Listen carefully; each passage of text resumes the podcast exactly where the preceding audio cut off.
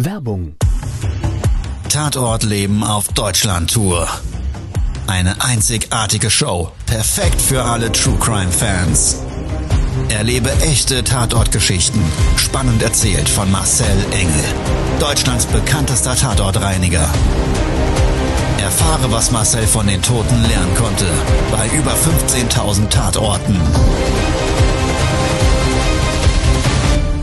Tatort Leben live, auch in deiner Nähe. Jetzt Tickets sichern.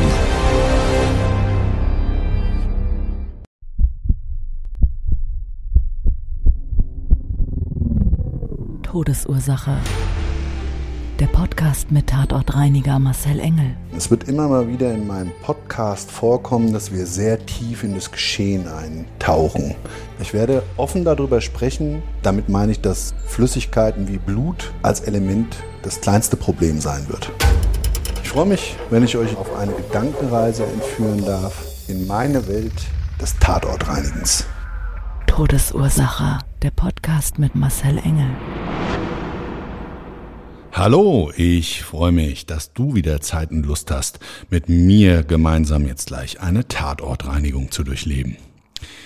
Wir kennen, glaube ich, alle den Spruch, Gier frisst den Verstand. Und genau darum geht es in der heutigen Folge. Und wenn das Ganze gepaart ist, dass du mit den falschen Menschen Geschäfte machst, ja, dann kann das eben auch zu einer Tatortreinigung führen.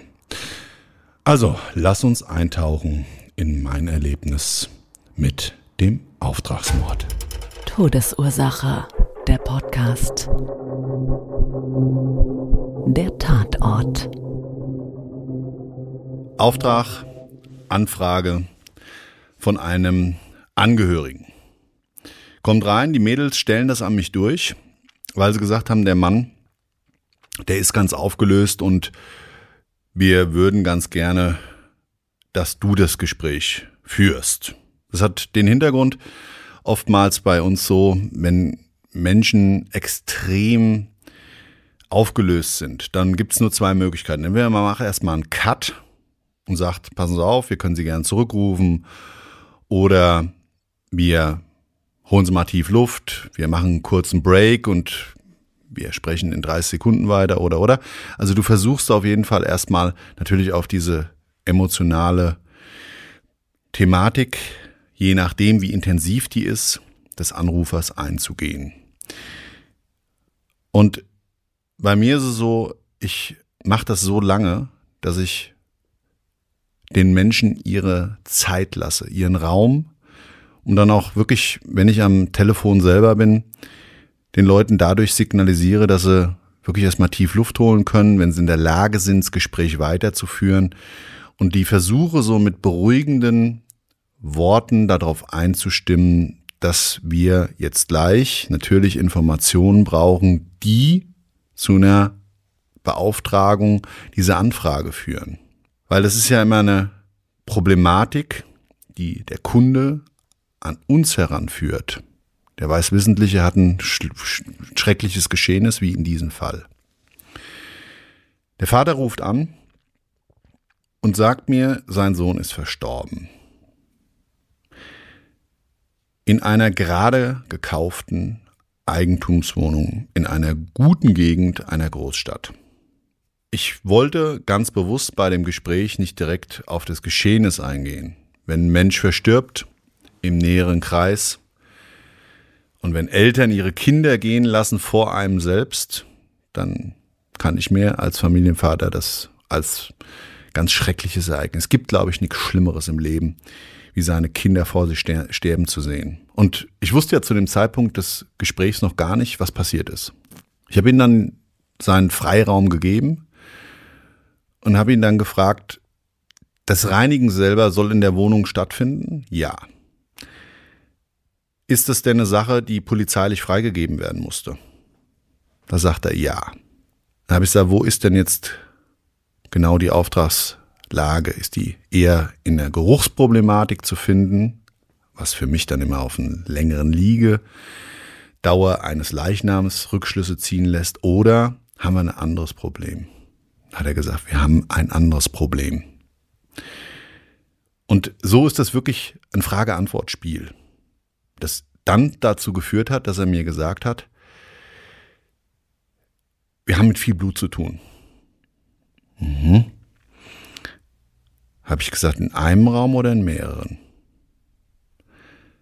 In der gesamten Wohnung. Und da war der Punkt, wo ich nicht weiter gefragt habe. Da weiß man, es gibt nur zwei Szenarien als Tatortreiniger, die zu so einer Kontaminierung durch das Blut führen.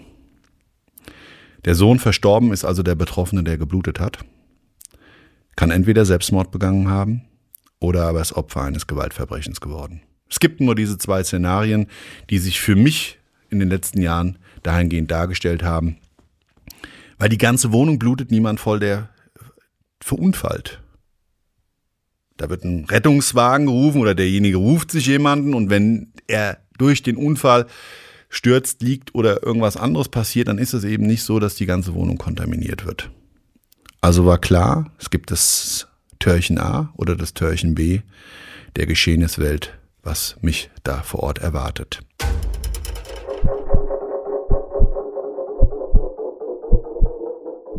Zu dem Zeitpunkt war der Vater nicht in der Lage, mir weitere Auskünfte zu erteilen, hat mir aber verbal, also mündlich, direkt den Auftrag erteilt. Er hat gesagt, passen Sie auf, der Schlüssel ist bei der Nachbarin. Die Kripo hat das freigegeben und sollte ein anderes Schloss in der Tür drin sein, das weiß ich nicht genau.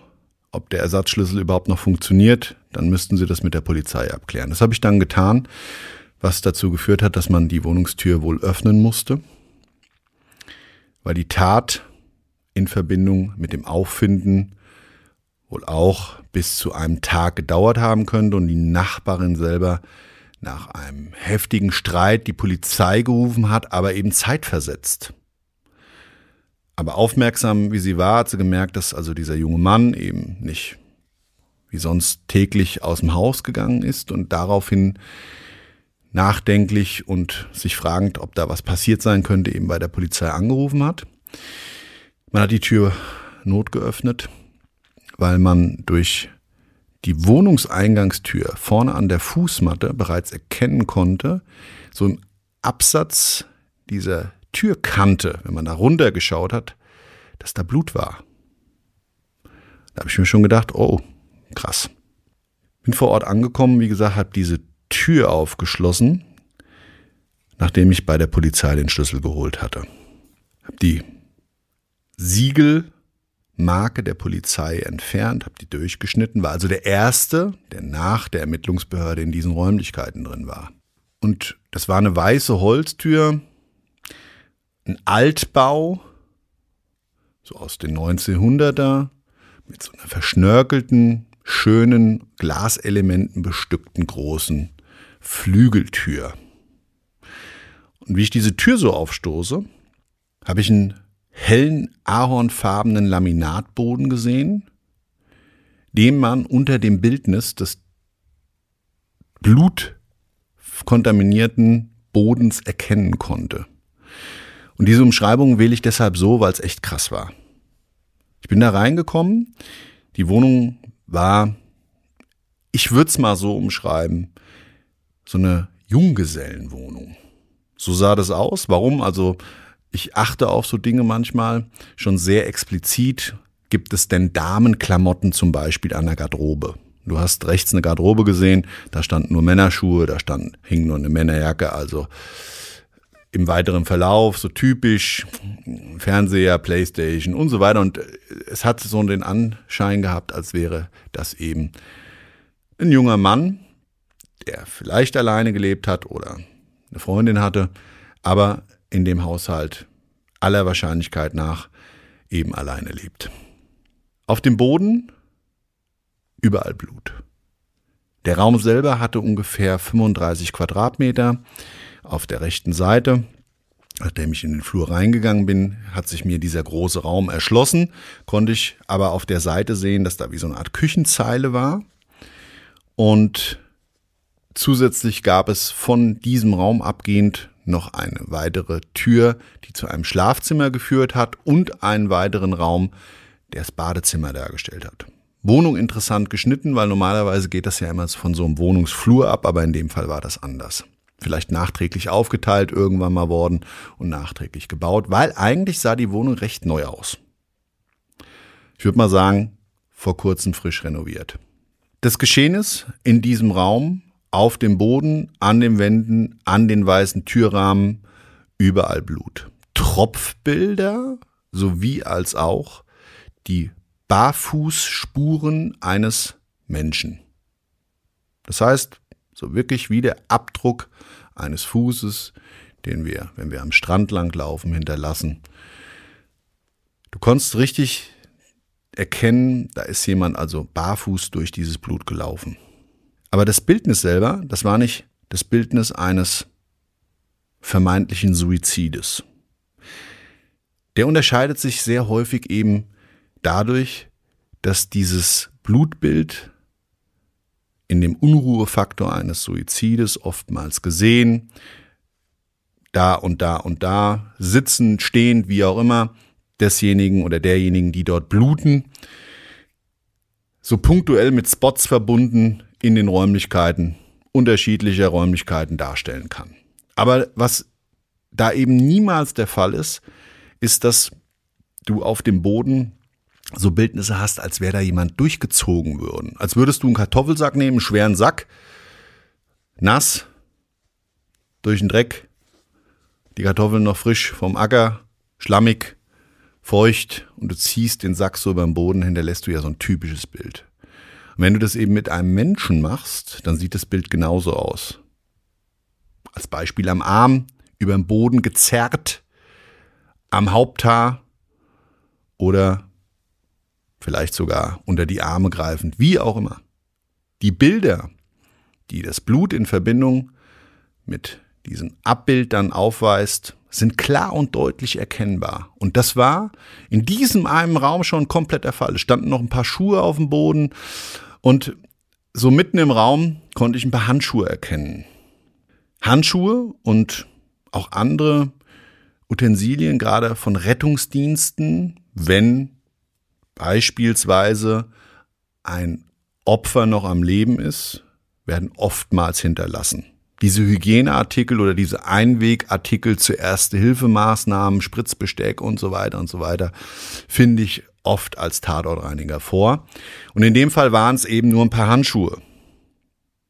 Zeigt sich dann, wenn ein Leichnam dort liegt, der Tod muss ja festgestellt werden, der Todeszeitpunkt ermittelt, geschätzt werden, ist eben genau das, was sich da oft zeigt. Und das war klar und deutlich zu sehen und an der Stelle eben oftmals, wo der Leichnam liegt.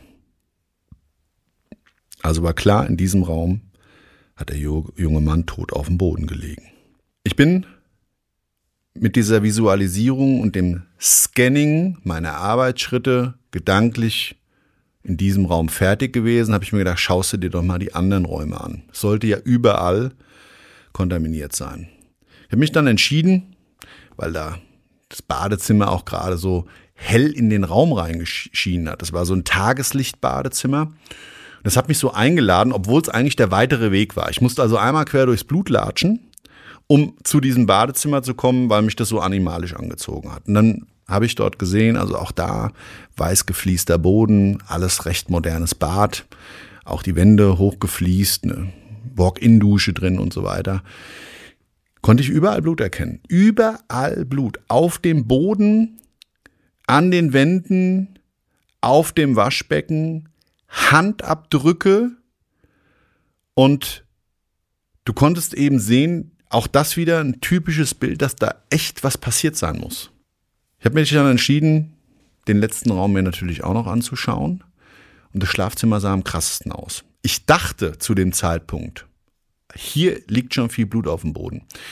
Und jetzt haben wir ja nur ein gewisses Volumen an Blut als Mensch, aber man sollte gar nicht glauben, man kann sich das auch, wenn man es noch nie gesehen hat, überhaupt nicht bildlich vorstellen. Ich darf das aber mal so vergleichen. Wenn du eine Wasserflasche auf den Boden schüttest und würdest die vorher massiv einfärben in Rot, dann würde ein Liter Wasserflasche schon ein unvorstellbares Szenario, wenn man das mit ein bisschen, ja, dicker macht, eben mit der gleichen Konsistenz vom Blut und eben auch der gleichen Klebewirkung und so weiter, also eben alles, was das Blut mit sich bringt, dann würde man genau das in einem unglaublichen Ausmaß schon bei einem Liter feststellen. Jetzt haben wir aber ein paar mehr Liter und dementsprechend kann man sich dann etwa ausmalen, wie es da aussah. Also der Boden war benetzt mit Bluttropfen und immer mal wieder so DIN A4 Blatt großen Kontaminierungen, die sich praktisch wie vom Baum gefallene äh, äh, Blätter im Herbst so auf dem Boden vor dem Baum abbilden und sich übereinander decken und so weiter. So sah das Blutszenario aus. Die Geschehnisse und Kampfspuren, und da konnte ich es nämlich im Schlafzimmer erkennen dass da massiver Kampf stattgefunden hat. Es gab nämlich ein Spiegelelement. An einer Wand stand ein Schrank, in dem eben eine große Spiegeltür als Element eingebaut klare Spuren zeigten von einer Gewalteinwirkung, wo ein Mensch auch mit eben Verlust von Hautfetzen, tief ins Fleisch geschnitten, klebend am Spiegel und am Spiegelbild, gezeigt haben, dass da ein Kampf stattgefunden haben muss. Das Bett sah aus. Und dann ist mir das so gesamteinheitlich erst richtig aufgefallen durch diese massive Blutkontaminierung. Der Junggeselle, der war nicht unordentlich. Du konntest dann nämlich sehen, dass gewisse Dinge, die Kampf unbelastet waren, klar gezeigt haben, das war ein ganz ordentlicher Mann.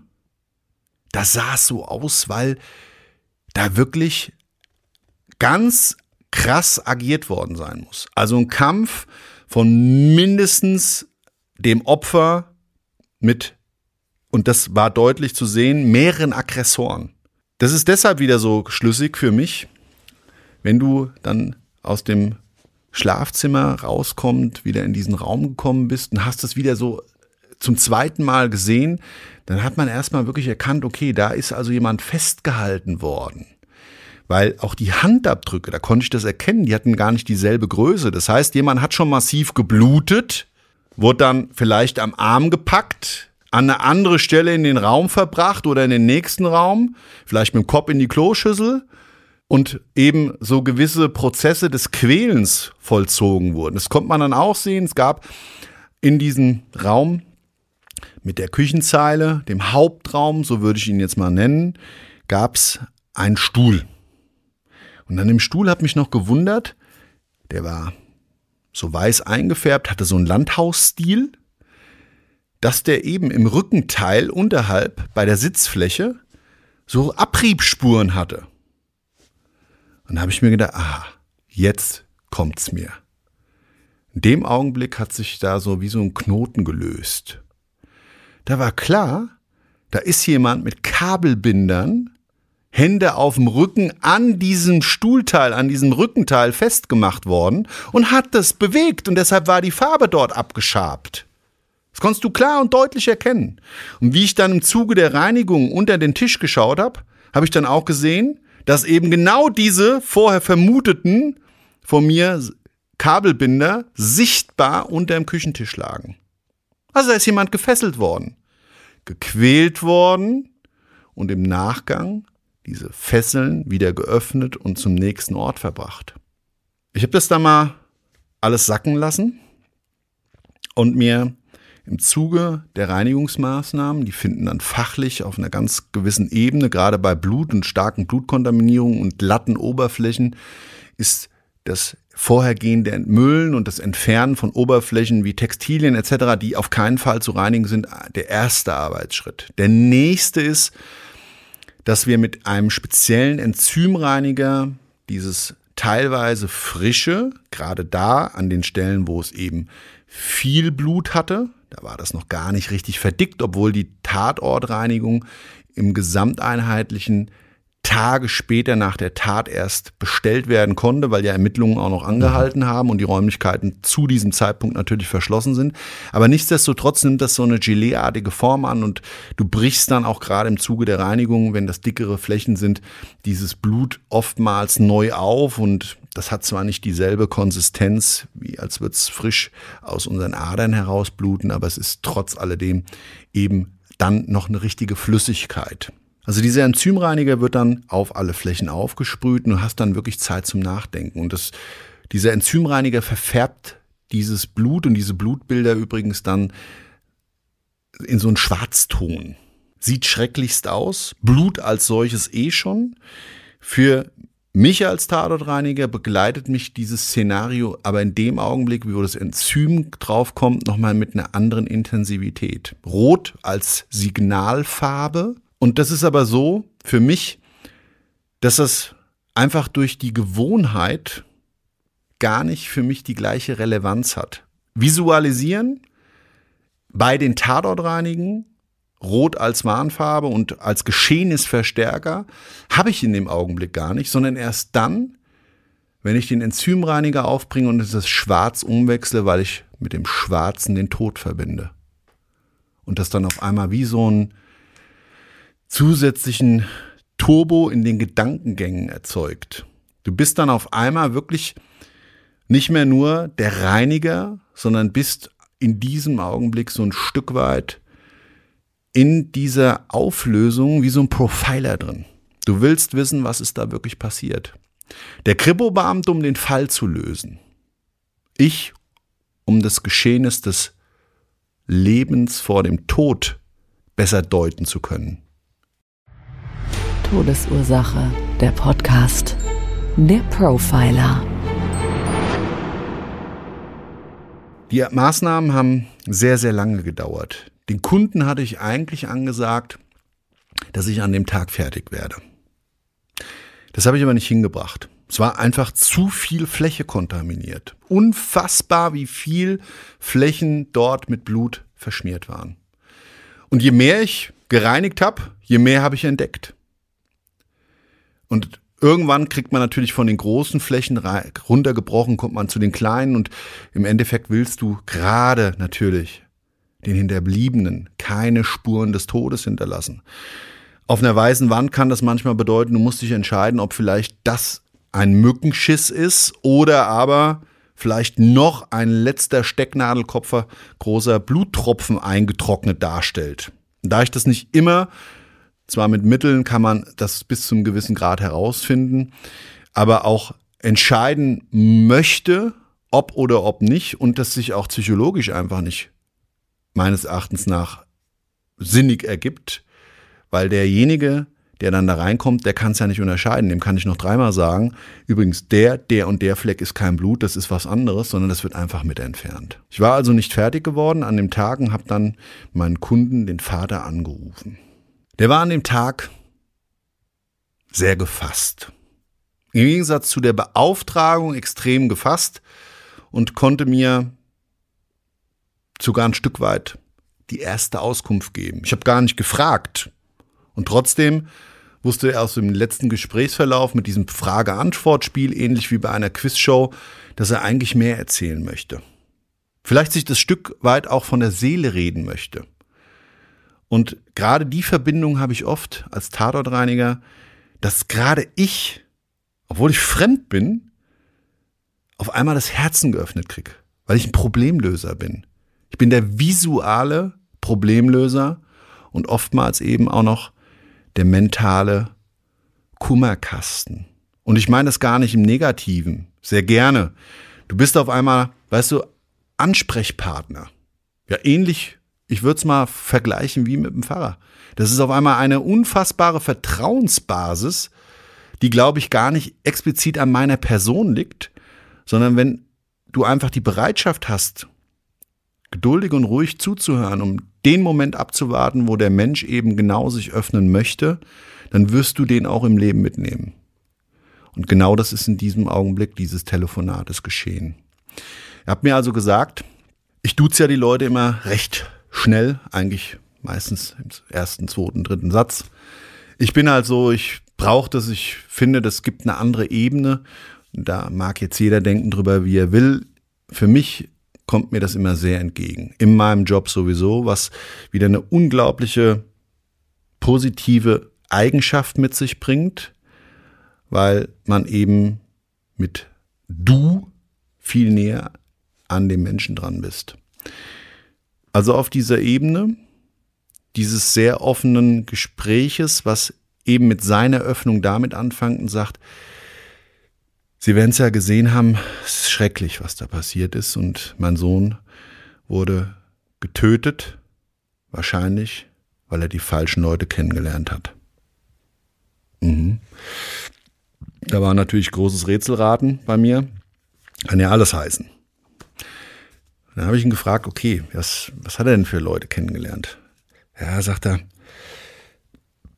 also er war ein Investment-Experte, Bankkaufmann gelernt, ist dann irgendwann in diesen Investmentsektor umgeschweift.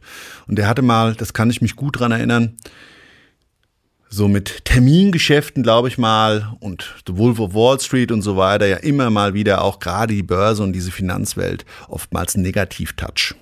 Das mag auch da ganz, ganz, ganz viele seriöse Sektoren geben, aber eben gerade, weil da mit der Gier der Menschen gespielt wird, oftmals auch negative.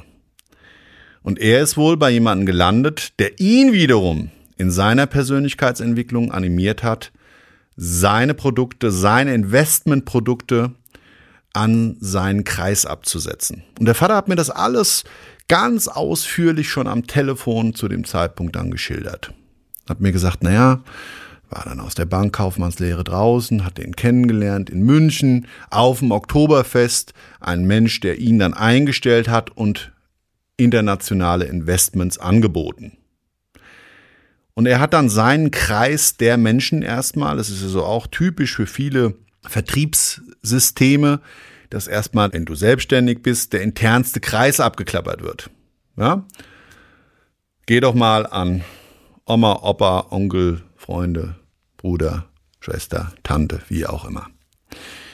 Nachdem er den Kreis durch hatte und dieses, diese Investmentpakete verkauft hat, die sich in unterschiedlichen Packages dargestellt hat und eben der Vater auch welche gekauft hat, hat sich das wohl dann so ergeben, dass er leidenschaftlicher Motorradfahrer wohl auf dem Harley-Treffen auch so richtig so die Szene, die Motorradszene, die Bad Boys, ja, die One-Prozenter, teilweise auch super Menschen, nette Kerle. Und ich will jetzt nicht damit sagen, dass ich die Strukturen damit gutheiße, die wissentlich kriminell sind, sondern ich habe einfach ganz, ganz viele auch da in meinem Berufsleben kennengelernt, die eben bei genau den einschlägigen Motorradclubs ähm, Members sind und eigentlich geile Menschen, gerade raus, hin und her und lassen wir mal viele Dinge außen vor, die da vielleicht nicht richtig laufen, aber wo ist das nicht so? Ohne jetzt da den Moralapostel zu spielen, hat er aber auf jeden Fall diese Menschen kennengelernt und vielleicht auf einer ganz anderen Ebene wie ich, deshalb habe ich das überhaupt nur erzählt, jemals kennenlernen durfte und hat angefangen, diesen Menschen mit Gewinnversprechen und mit einem Auftritt hatte er wohl. Der Vater hat mir gesagt, es war ein Mensch, der kam in den Raum und hat gestrahlt, der hat gesendet. Der hätte alles in seinem Leben bewegen können, weil das einfach so ein ganz positive, mit einer tollen Ausstrahlung beschenkter Mensch war, der auch, glaube ich, an, zu dem Zeitpunkt an das Produkt geglaubt hat. Das Gespräch ging über 15 Minuten und der Vater hat dann vorgeschlagen, wissen Sie was? Sie sagen, da, da, das Geschehen ist als solches ist grob bereinigt, aber Sie sind noch nicht fertig. Würde ich vorschlagen, ich komme morgen vorbei und ich kann das, ich kriege das hin. Das ist eine Eigentumswohnung. Die hat der Sohn gerade frisch gekauft. Ich muss dann sowieso noch nach Papieren suchen und könnte auf der Basis dann auch mal vorbeikommen, können wir persönlich reden. Und so habe mich das die Nacht beschäftigt. Junger Mensch. Und ich habe die ganze Nacht diese Tatortgeschehene nicht aus dem Kopf gekriegt.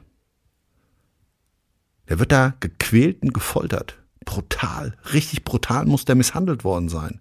Die Spuren, die Füße, barfuß da durchgelaufen.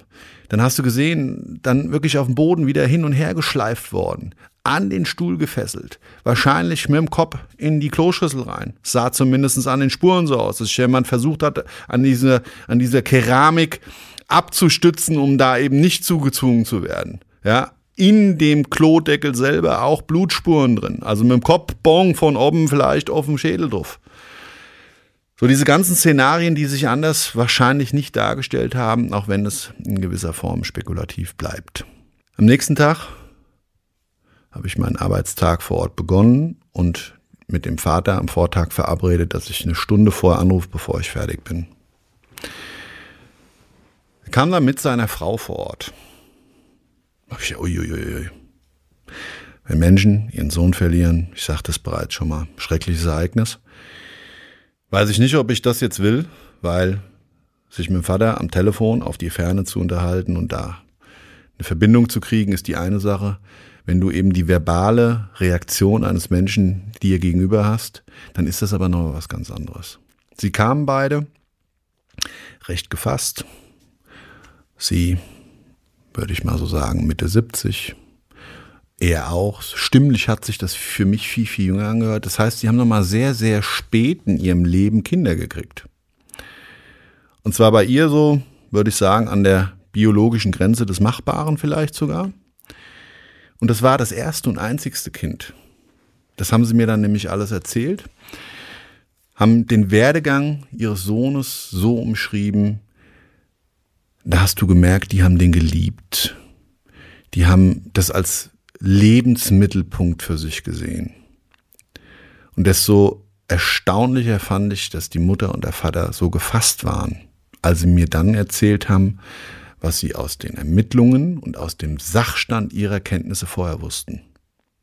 Der Vater hat mir nämlich gesagt, dass der Sohn irgendwann zu ihm kam. Man muss dazu sagen, der Vater war vorher in seinem Berufsleben ein erfolgreicher Geschäftsmann, hatte was mit Handel zu tun und im Sanitärbereich und hat seinen Laden an eine Kette verkauft. Ja, eine, eine Einkaufskette.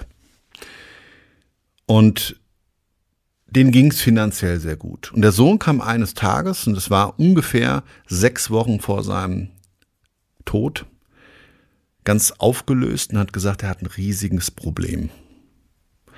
Und hat sich so ein bisschen dazu geoutet, also dass dieses Investment, auch was er ihm verkauft hat, deshalb ist er vorher nicht zu seinem Vater gegangen, weil er sich eigentlich dazu outen musste, dass er in erster Linie nämlich etwas verkauft hat, was Schrott war.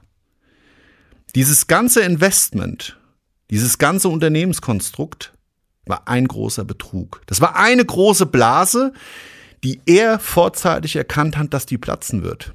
Es hatte mit Immobilien zu tun und mit Immobilien, die gar nicht, die waren gar nicht existent. Die waren auf Papieren existent, aber nie wirklich und tatsächlich physikalisch. Da gab es zwar irgendwo im Dschungel irgendwie einen, Teil, der da gekauft wurde als Ferienanlage mit Hotel und zu dem Zeitpunkt muss man dazu sagen, heute ist es ja so, dass du grafisch ja alles darstellen kannst. Du kannst ja Dinge zaubern, Illusionen schaffen, die selbst Experten heute gerade wenn es dann auch um Mobbing geht und so Themen, sehe ich das immer wieder und da wird dann ermittelt und es geht in so ein tieferes Ding, dass selbst wirkliche Experten in dem Bereich das nur noch mit einer gewissen Wahrscheinlichkeit bestimmen können, ob sich es gegebenenfalls um Fake handelt oder nicht. Also dieses Konstrukt extrem professionell aufgebaut hat dazu geführt, dass der sein Chef, Eigentümer dieses Unternehmens, mittlerweile geflüchtet war. Für seine persönlichen Investoren und er hat ja auch schöne Profis gekriegt und so weiter und so weiter. Er hat sich natürlich auch immer persönlich da eingebracht und hat gesagt, ja, ich krieg da zwar gutes Geld dafür und so weiter. Das hat dem Vater wohl alles erzählt. Ich bin auch immer offen mit meinen Kunden, aber das ist eben ein wirklich High-End-Investment und so weiter und so weiter und konnte das einfach von seiner tiefsten Überzeugung her, vom Herzen her verkaufen. Und hat dann festgestellt, dadurch, dass der geflüchtet war, er ein Riesenproblem hatte, weil er eben in diesen Kreisen das Produkt verkauft hat auf einer Basis, Wer weiß, wo das Geld herkam. Da muss man ja auch nochmal dazu sagen, will ich jetzt nicht einfach unterstellen, aber ich weiß es einfach auch aus der Presse und so weiter und so weiter, dass man natürlich versucht, gewisse Gelder auch zu legalisieren und das vielleicht da deshalb zum Anlass genommen wurde und das ideale Produkt dafür war. Weil er dem Vater gesagt hat, ich habe ganz, ganz viel Bargeld immer bekommen und habe das dann auch eingezahlt und das war ein bisschen tricky, das musste dann so und so gemacht werden, hat sich den komplett geöffnet und der Vater hat sofort gesagt, du musst zur Polizei gehen. Du musst sofort zur Polizei gehen. Du musst das zur Anzeige bringen. Du bist nicht derjenige, der den Betrug begangen hat. Ja, und dann hat er eben die Bombe platzen lassen und hat gesagt, doch, ich bin hier mittlerweile Geschäftsführer. Also er war auch noch haftender. So richtig in den Arsch gekniffen. Hat sich total blenden lassen. Und der Vater hat mir noch erzählt, Der Sohn hatte sich dann diese Wohnung kurz vorher gekauft, beste Gegend, wollte die Kern sanieren, alles raus, hat er noch gesagt, er steckt da nochmal eine halbe Million rein, weil beste Lage, das ist jetzt hier alles nur Laminat und Dreck, da will er was richtig Schönes drin. Und ich habe ja gerade gesagt, das war eigentlich schön, es war frisch saniert. Also der ist so richtig von diesem Erfolg und diesem finanziellen, worauf er wahrscheinlich zu dem Zeitpunkt sehr fixiert war, geblendet worden. Der Vater ist hart geblieben. Hab gesagt, du pass auf, du gehst zur Polizei. Du lässt dich auch nicht erpressen, weil das war zu dem Zeitpunkt klar, dass dem massiv Druck gemacht wurde. Da bin er noch gesagt, naja, er hat dann seinen Porsche verkauft. Und das war Gott sei Dank dann schon mal so ein Dämpfer und da war eine Zeit lang Ruhe. Und es ist aber davon auszugehen, dass es eben nicht alles war. Dass es bei Weitem nicht die Summe abgedeckt hat und das eigentlich nur so ein kleiner Dämpfer war, so ein Trostpflaster für diejenigen, die eigentlich Geld haben wollten und ihr Geld zurückhaben wollten. Und ja, dann kam es zu diesem Abend. Die Nachbarin selber kam auch noch, wollte den Schlüssel zurückgeben und die ist auch eine ganz nette und offene gewesen und ist dann auch ins Gespräch mit eingebunden worden und hat dann auch erzählt, was er auch schon den Ermittlungsbehörden äh, erzählt hatte, zur Aussage gebracht hatte, dass eben es in den letzten Wochen immer wieder da dunkle Gestalten gab. Also die auch vorm Haus geparkt haben und man hat schon gedacht, es wird jemand im Haus gestalkt wie gesagt, eine gute Gegend, dann fällt halt sowas auch auf, weißt du, wenn da so ein schwarzer Jeep steht, alle Scheiben dicht und so weiter und dann steht dann ab und zu mal einer, geht dann einer mal raus und dann fährt das Ding weg und was weiß ich, hat Rabatz gemacht ohne Ende. Das hat sie alles so umschrieben, also dass sie da auch teilweise Angst hatte, wenn sie nach Hause kam, der also aller Wahrscheinlichkeit nach auch in einer gewissen Observation seitens seiner Schuldner gesteckt hat. Und dann dieser Abend eben und sie hat das erstmal nicht so eins und eins. Gute Gegend. Junger Mann, fährt Porsche, geht immer mit dem Anzug aus dem Haus, smart, freundlich, ja, und so, weißt du, so ein richtiger Sunny Boy. Strahlemann des Lebens. Da kommt man natürlich auch nicht auf solche Zusammenhänge. Aber genau das ist das, was passiert ist. Er hat sich mit den Falschen eingelassen. In erster Instanz von einer Hoffnung, in seinem Leben voranzukommen, blenden lassen? Ist einem Betrug unterlaufen, selber Opfer gewesen? Und hat dann für sich persönlich, und da kam für mich so diese Lebenswirkung, in Verkettung von Umständen die falsche Entscheidung getroffen. Man kann nicht immer im Leben die richtige Entscheidung treffen. Das ist klar. Eins ist sicher, man kann aber die falschen Entscheidungen bewusst treffen. Und es hat jetzt nichts damit zu tun, dass er hätte zur Polizei gehen müssen oder, oder, oder. So wie der Vater ihn umschrieben hat, war der nicht nach dem schnellen Geld her. Er hätte an einer Stelle einfach eine Entscheidung gegen seine eigene, vielleicht Gier, dieses Schnelle, diesen Turbo im Leben einzulegen. Das funktioniert halt nicht immer. Es gibt einfach Dinge, die brauchen seine Zeit, die müssen reifen. Ja, aus einer Traube wird auch nicht gleich ein Jahrzehnte Wein. Das braucht seine Zeit. Und ich glaube, so ist es mit vielen Dingen im Leben, dass wir manchmal zu überhastet zu viel erreichen wollen und dadurch bewusst die falschen Dinge im Leben entscheiden. Bewusst in der Hoffnung dessen, dass es gut geht, mit dem falschen Risiko und in dem Fall leider das zum Tode geführt hat. Lebenswirkung.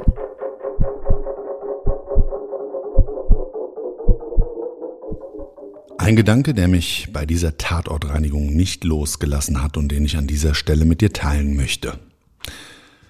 Wir können nicht immer die richtigen aber bewusst die falschen Entscheidungen treffen.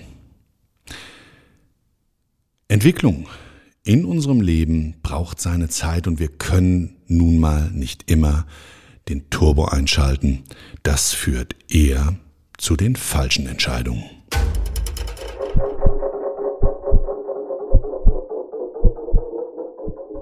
Wenn dich zu dieser Story Bilder interessieren oder du diese nochmal nachlesen möchtest, dann schau doch einfach in das Magazin rein. Live or Die Mac. Es gibt es mittlerweile online zu kaufen, demnächst an vielen öffentlichen Verkaufsstellen.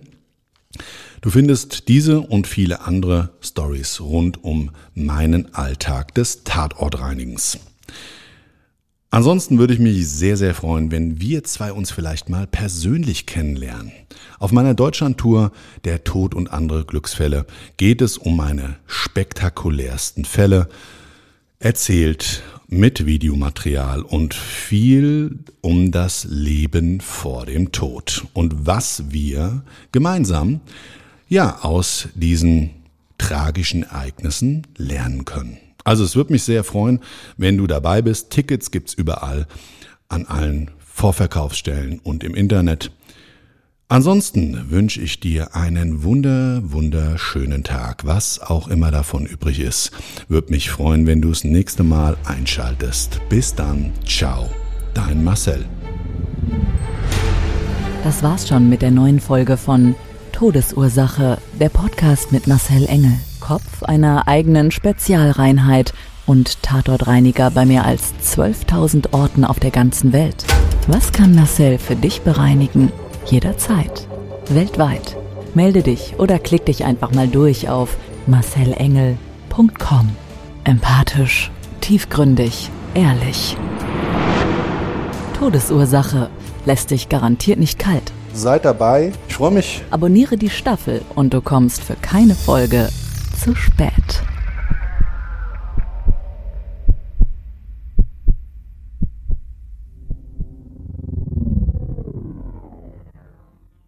Mobbing findet überall statt. In der Schule, am Arbeitsplatz, innerhalb der Familie und im Internet. Erfahren Sie in dem Kompaktbuch Ausgemobbt, wie Sie sich gegen Mobbing wehren und künftig vermeiden, zum Mobbingopfer zu werden. Ausgemobbt von Marcel Engel und Martin Zowak, überall im Buchhandel.